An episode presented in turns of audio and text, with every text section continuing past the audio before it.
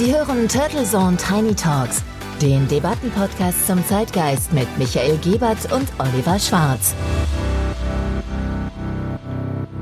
Guten Morgen und herzlich willkommen zur Episode 60 der Turtle Zone Tiny Talks. Ich bin Oliver Schwarz und zusammen mit meinem Co-Host Dr. Michael Gebert begrüße ich Sie zu einer neuen Zeitgeistdebatte. Servus Oliver, Episode 60. Toll. Finde ich super, dass wir jetzt schon 60 Mal zusammen debattieren dürfen. In diesem Sinne natürlich auch einen frohen Gruß an unsere Hörerinnen und Hörer an diesem 22. November. Schön, dass Sie wieder dabei sind. Noch wenig mehr als vier Wochen bis Weihnachten und Corona schickt sich an, uns den Advent erneut zu verleiden. Und wie in einer Zeitschleife erleben wir derzeit wieder dieselbe lähmende Hilflosigkeit wie vor einem Jahr. Und Markus Söder zeigt den Weg, Absage der Weihnachtsmärkte. Jetzt sei doch mal nicht so kritisch. Unsere ständige Impfkommission hat doch nun in Rekordzeit das Boostern ab 18 Jahren empfohlen. Ja, es ist geschehen, Zeichen und Wunder. Und dennoch sind wir wieder nicht vorbereitet. Die Schließung der Impfzentren im Sommer und nun die Grippehochsaison bei den Hausärzten, gekoppelt mit Unklarheiten und Streitereien hinter den Kulissen über die Vergütung und Abrechnung, hat die Booster-Kampagne schon wieder massiv ausgebremst. Ja, und das Hauptproblem ist auch wieder mal der berühmte Flickenteppich der Föderale. Es gibt ja in den einzelnen Bundesländern und Gemeinden noch stationäre oder mobile Impfzentren. Es gibt Ad-Hoc-Booster-Kampagnen in Einkaufszentren und wir beide und viele andere, die bereit sind, sich spontan in die Schlange zu stellen, bekommen ja ihre dritte Impfung. Genau. Aber die immer wieder angeführte vulnerable Gruppe, die ja dank des STIKO-Bummelzugs eigentlich nun einen wochenlangen Vorsprung gehabt haben sollten, die aber ja nicht stundenlang in der Kälte vor einer Mall in einer Schlange stehen können und die natürlich brav auf ihre Hausärzte hoffen, wie sie es im Fernsehen ja immer hören, die bekommen jetzt zum Teil Termine für Ende Februar oder später. Wow, das ist natürlich fatal und eigentlich der eigentliche Skandal. Aber wer hat denn da jetzt hier versagt? Die Noch-Regierung, die neue Ampel, die Ärzte, die Medien? Was ist da deine Meinung? Naja, man, wenn wir mal von hinten anfangen, eine wochenlange mediale Debatte über den Begriff pandemische Notlage nationaler Tragweite ist angesichts der jedermann bekannten Lage nicht wirklich zielführend. Es kommt auf den Handlungswillen und einen sicheren rechtlichen Rahmen an und nicht auf Begrifflichkeiten an. Solches Gesetz auslaufen zu lassen, heißt ja nicht automatisch, dass die Pandemie und die Notlage vorbei ist. Wenn man jetzt das gute Kita-Gesetz zum Beispiel in das fantastische Kita-Gesetz umbenennen würde, wäre es ja deswegen ja auch nicht automatisch weniger gut. Es kommt auf die Inhalte, die Rechtssicherheit und vor allem auf die konsequente Anwendung und Durchsetzung an und nicht auf Phantomdiskussionen. Ja, und die hat ja vor allem der geschäftsführende Gesundheitsminister Spahn losgetreten und damit der FDP, aber auch den Grünen eine Steilvorlage gegeben, die noch vor der Regierungsbildung die Weichen umgestellt haben. Genau. Und das auch ohne Not. Und jetzt will die Union nichts mehr davon wissen und beschimpft mal in Anführungszeichen die Ampel und die vergeudet wiederum wertvolle Zeit damit, jetzt in jeder nur denkbaren Talkshow zu erklären, dass sie ja gar nicht lockern wollen, sondern nur das verfassungsrechtlich doch etwas wackelige Vehikel von Spahn mit der Notlage nicht ewig verlängern wollen. Das gelingt ihnen aber kommunikativ nicht und spätestens seit der Bundestagsdebatte letzten Donnerstag ist die Verwirrung perfekt. Aber all das ist ja nicht das Problem, das für die Langsamkeit beim Impfen sorgt. Unsere gefühlt lähmende Bräsigkeit im Umgang mit der Pandemie hat weder mit der alten wie mit der neuen Gesetzeslage zu tun. Und da wird viel zu wenig drüber berichtet und debattiert. Ja, jetzt bin ich natürlich gespannt. Kommen wir zu den Ärzten, denn deren Praxen sind ja voll und die arbeiten jetzt ja schon wie die Arbeitsbienchen. Ja, selbst wenn der NRW-Gesundheitsminister Laumann ja jüngst etwas provokant bemängelte, dass die Hausärzte jetzt mehr impfen müssten, denn sie wollten das ja so, sie sollten lieber samstags impfen als Golf spielen. Zumal es jetzt ja auch mehr Geld gäbe. Und da sind wir beim Kern.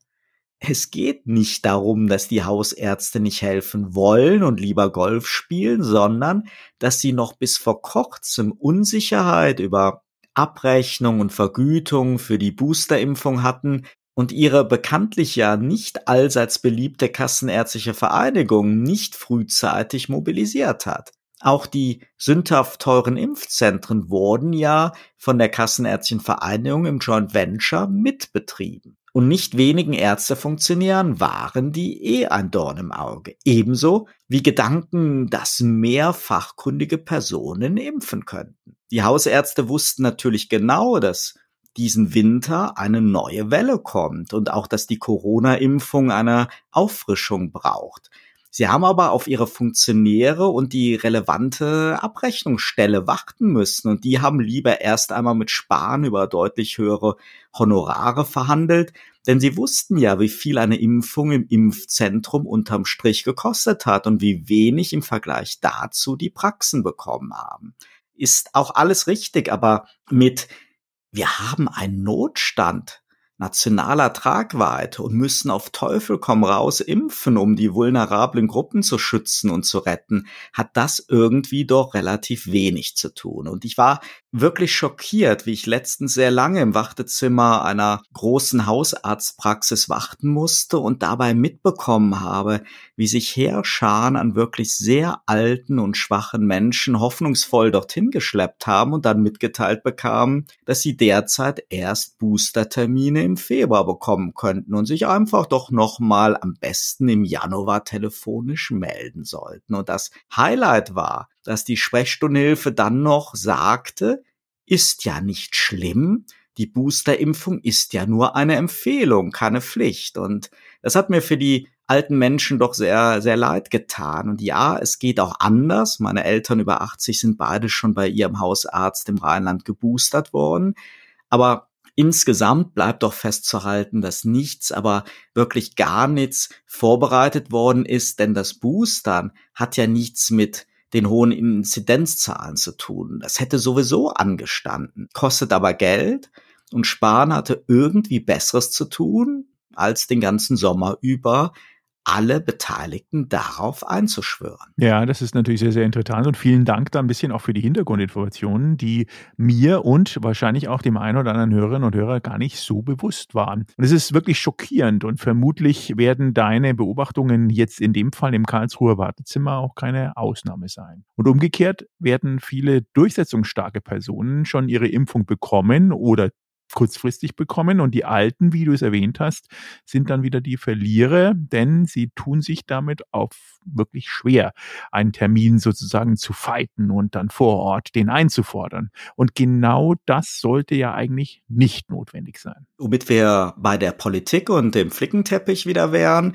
und der alten Diskussion, warum man nicht einfach die Bürger gemäß ihren Meldedaten zum Impfen einlädt, statt sie wie im Geschenkekauf am letzten Samstag vor Weihnachten in den Wildwestkampf um Termine in den Hausarztpraxen zu schicken. Und dabei, dass 16 Bundesländer den Datenschutz wieder komplett individuell interpretieren, dass der Bund sich auf Geld bereitstellen zurückzieht, die Länder in der ganzen Corona-Pandemie kleinstaatliche Macht- und Muskelspiele betreiben und am Ende in der föderalistischen Denke in jedem Landkreis, jedem Bezirk und Dorf oder Stadtteil das Rad neu erfunden wird, was wiederum zu diesen Kommunikationsproblemen führt. In der bundespolitischen Kommunikation wird seit Wochen zum Boostern ermahnt. Und vor Ort sind die Ärzte gleichzeitig noch unsicher, ob sie unter 70-Jährige überhaupt boostern dürfen, einem missverständlichen Dokument der Ländergesundheitsminister sei Dank. Ja, oder zumindest, ob sie dafür entlohnt werden und Geld bekommen.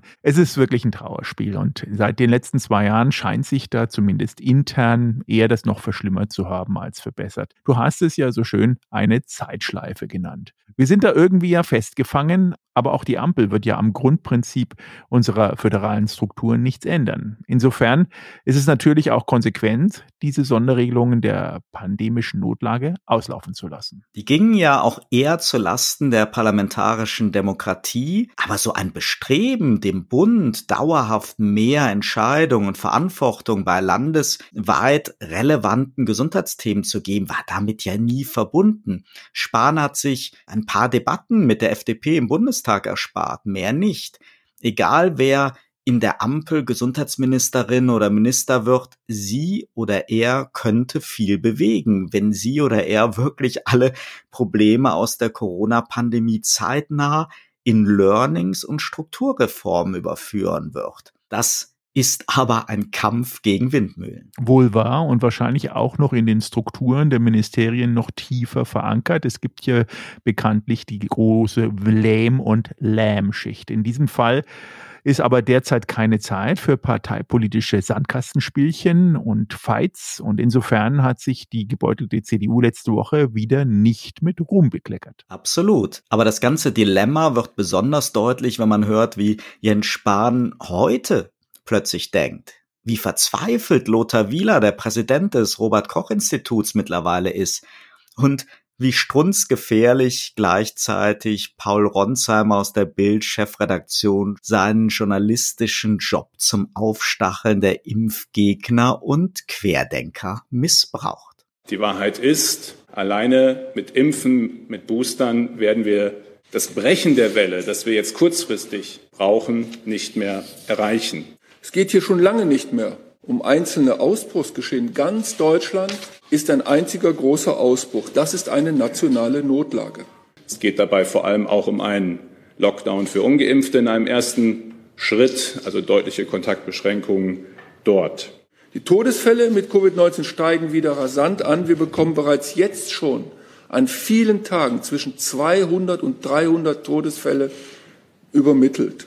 Wir sind leider an einem Punkt angelangt, an dem wir viel Krankheit und Leid gar nicht mehr verhindern können.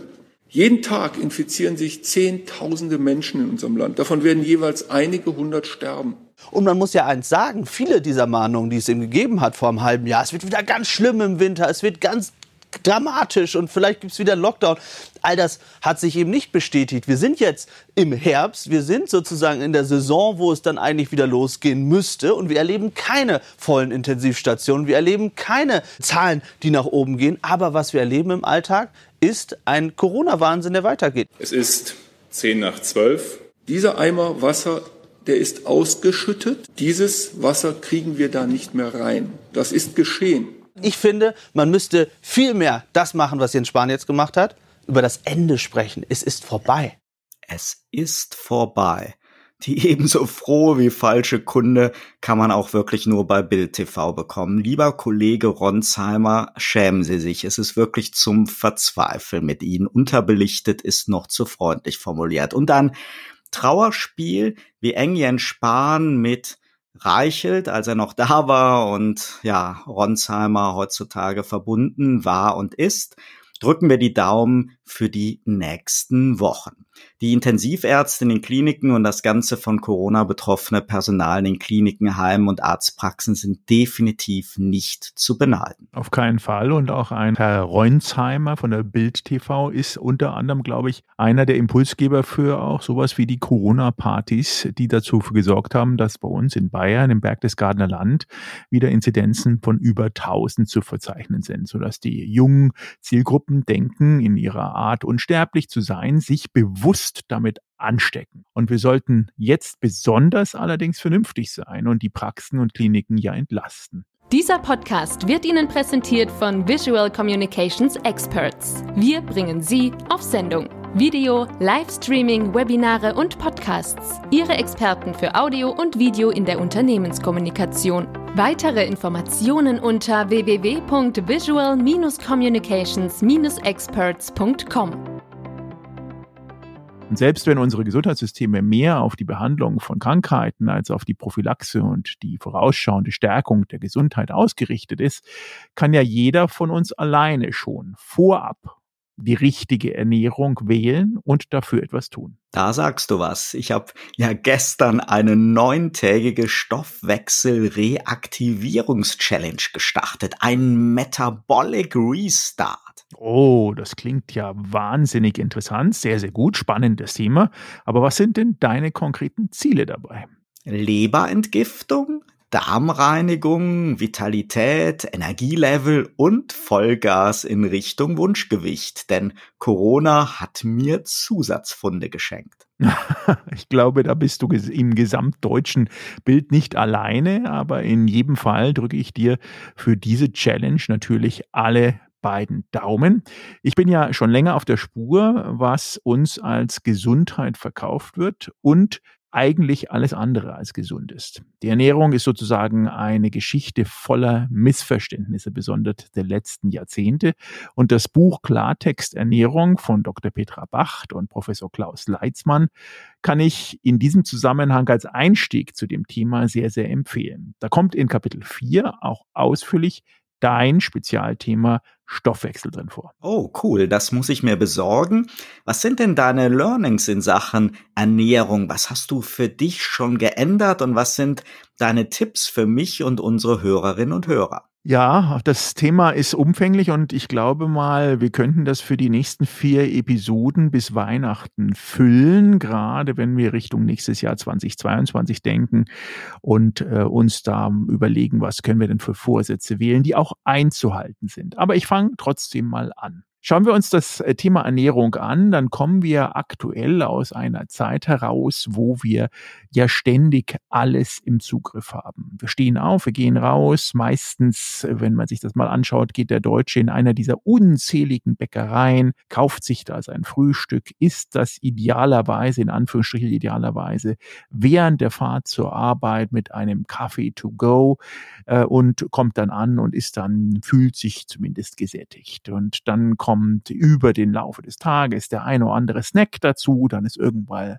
mal mittags und mittags wird ja traditionell dann auch entweder leicht oder eben Gegensatz dazu, Stichwort VW, Currywurst, auch eben etwas schwerer gegessen, dann nachmittags gerne nochmal gesnackt und am Abend vielleicht zu spät gegessen. Das ist so mal umfassend gesagt das Thema, was wir aktuell haben in der Mehrheit der Gesellschaft, was dazu führt, dass wir ähnlich wie in USA so langsam in die Welle der Obesity hineinkommen, also der Problematik des Stoffweckels, der Problematik der Darmstrukturen.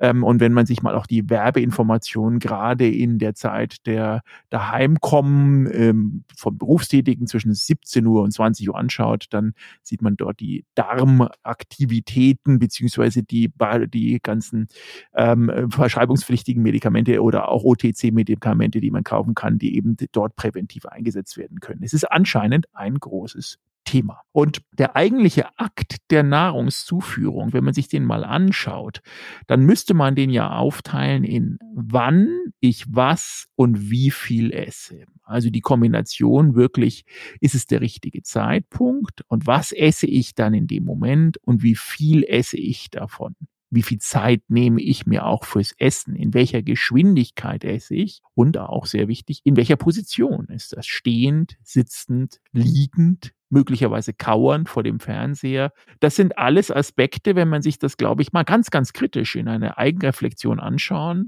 merkt man schon selber, wo man idealtypischerweise Verbesserungsbedarf hat. Wichtig ist auch in dem Zusammenhang festzustellen, dass bei uns diese Interpretation Hunger, Hungergefühl oder auch Bauchgrummeln oft falsch verstanden wird. Nämlich ein Bauchgrummeln oder Hungergefühl ist gar nicht der Hunger, sondern eher Durst. Denn wir als Deutsche, aber als westliche Gesellschaft im Allgemeinen, trinken viel zu wenig und viel zu wenig das Richtige. Wenn wir Durst haben, trinken wir meinetwegen eines dieser Softdrinks oder noch schlimmer, eines dieser Energy Drinks, weil wir auch noch müde sind, anstatt eigentlich das ideale Medium zu trinken und das wäre Wasser. Und insofern muss man, glaube ich, wenn man über Stoffwechsel nachdenkt und all die Themen, die du angesprochen hast, die du auch erreichen willst, erstmal urtypisch darüber nachdenken, woher kommen wir als Menschen und wie sind wir eigentlich von der kompletten Verdauungsstruktur und von der Ernährungsstruktur geformt, gebaut? Wie ist unsere DNA und wie ist unser Körper ausgelegt? Und der ist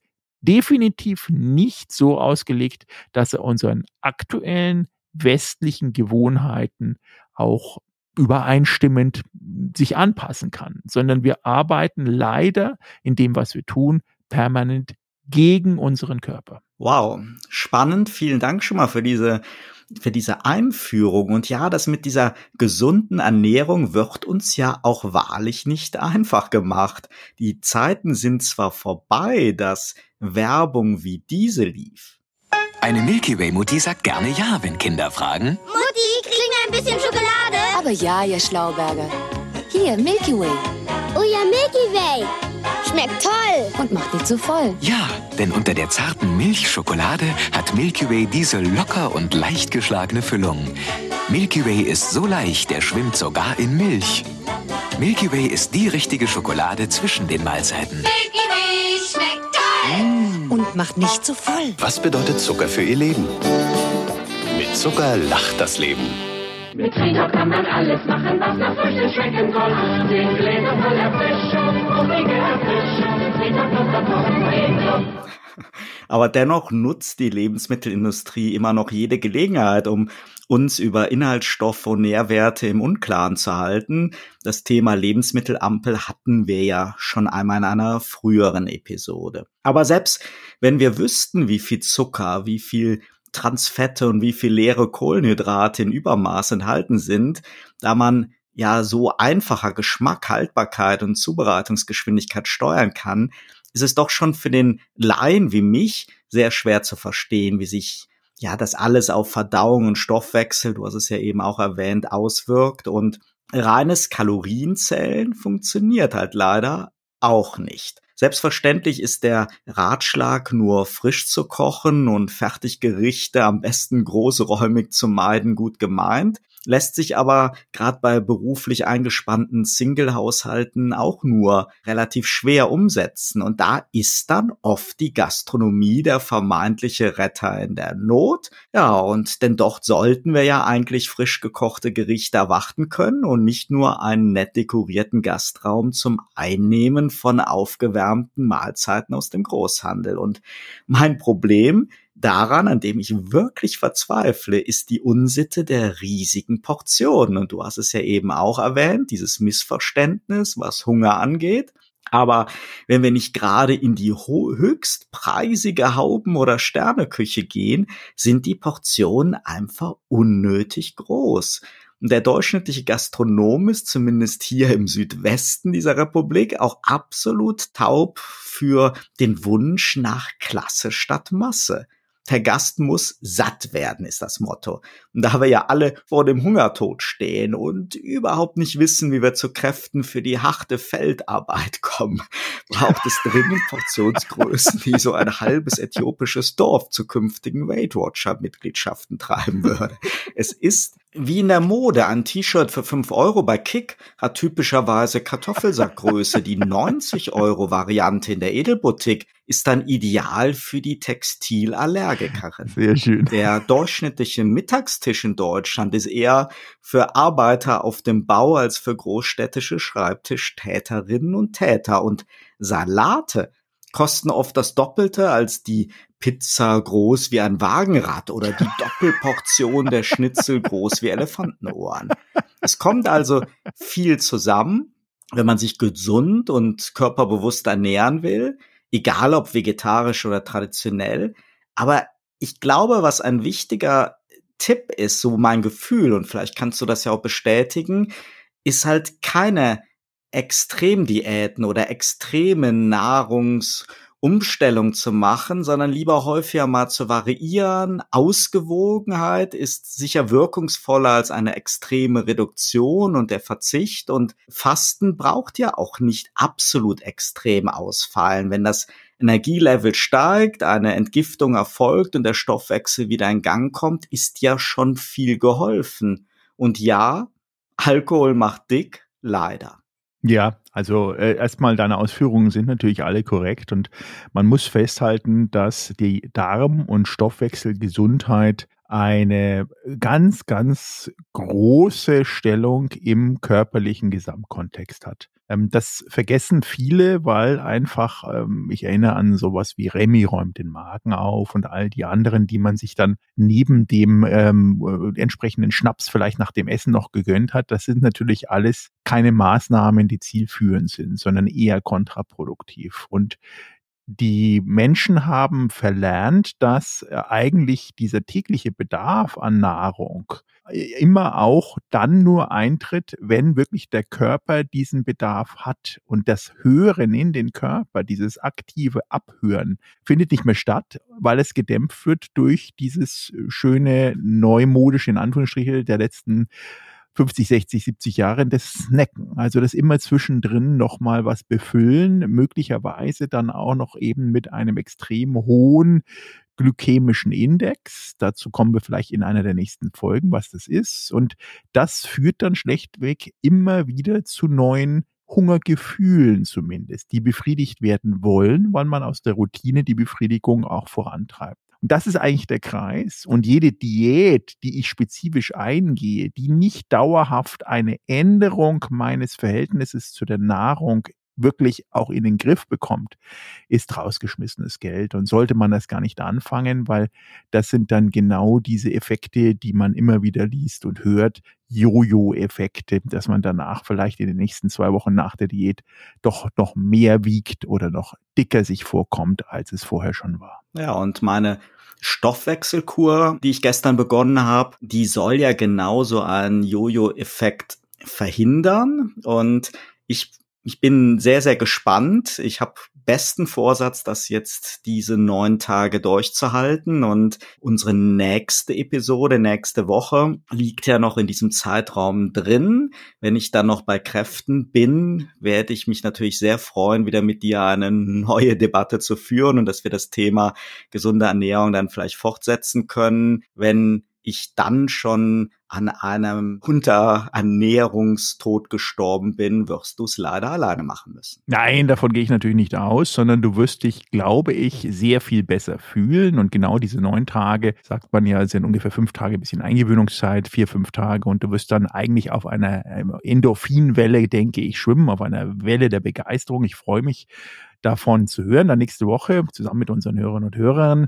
Und dann lass uns jetzt genau unsere Vorsatzwochen einleiten. Das heißt, die nächste Woche wieder mit dem Thema Ernährung Richtung neues Jahr 2022. So machen wir das. Dir und allen Hörern und Hörern eine schöne Woche und denken Sie dran, gesunde Ernährung tut gut.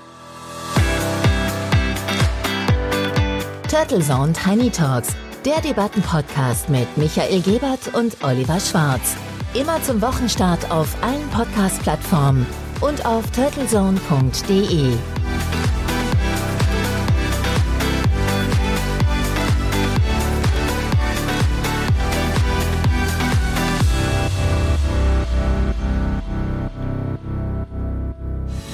Für Werbung in diesem Podcast oder eine Sponsoring-Partnerschaft wenden Sie sich bitte an Turtle Media unter 0721 977 907 15.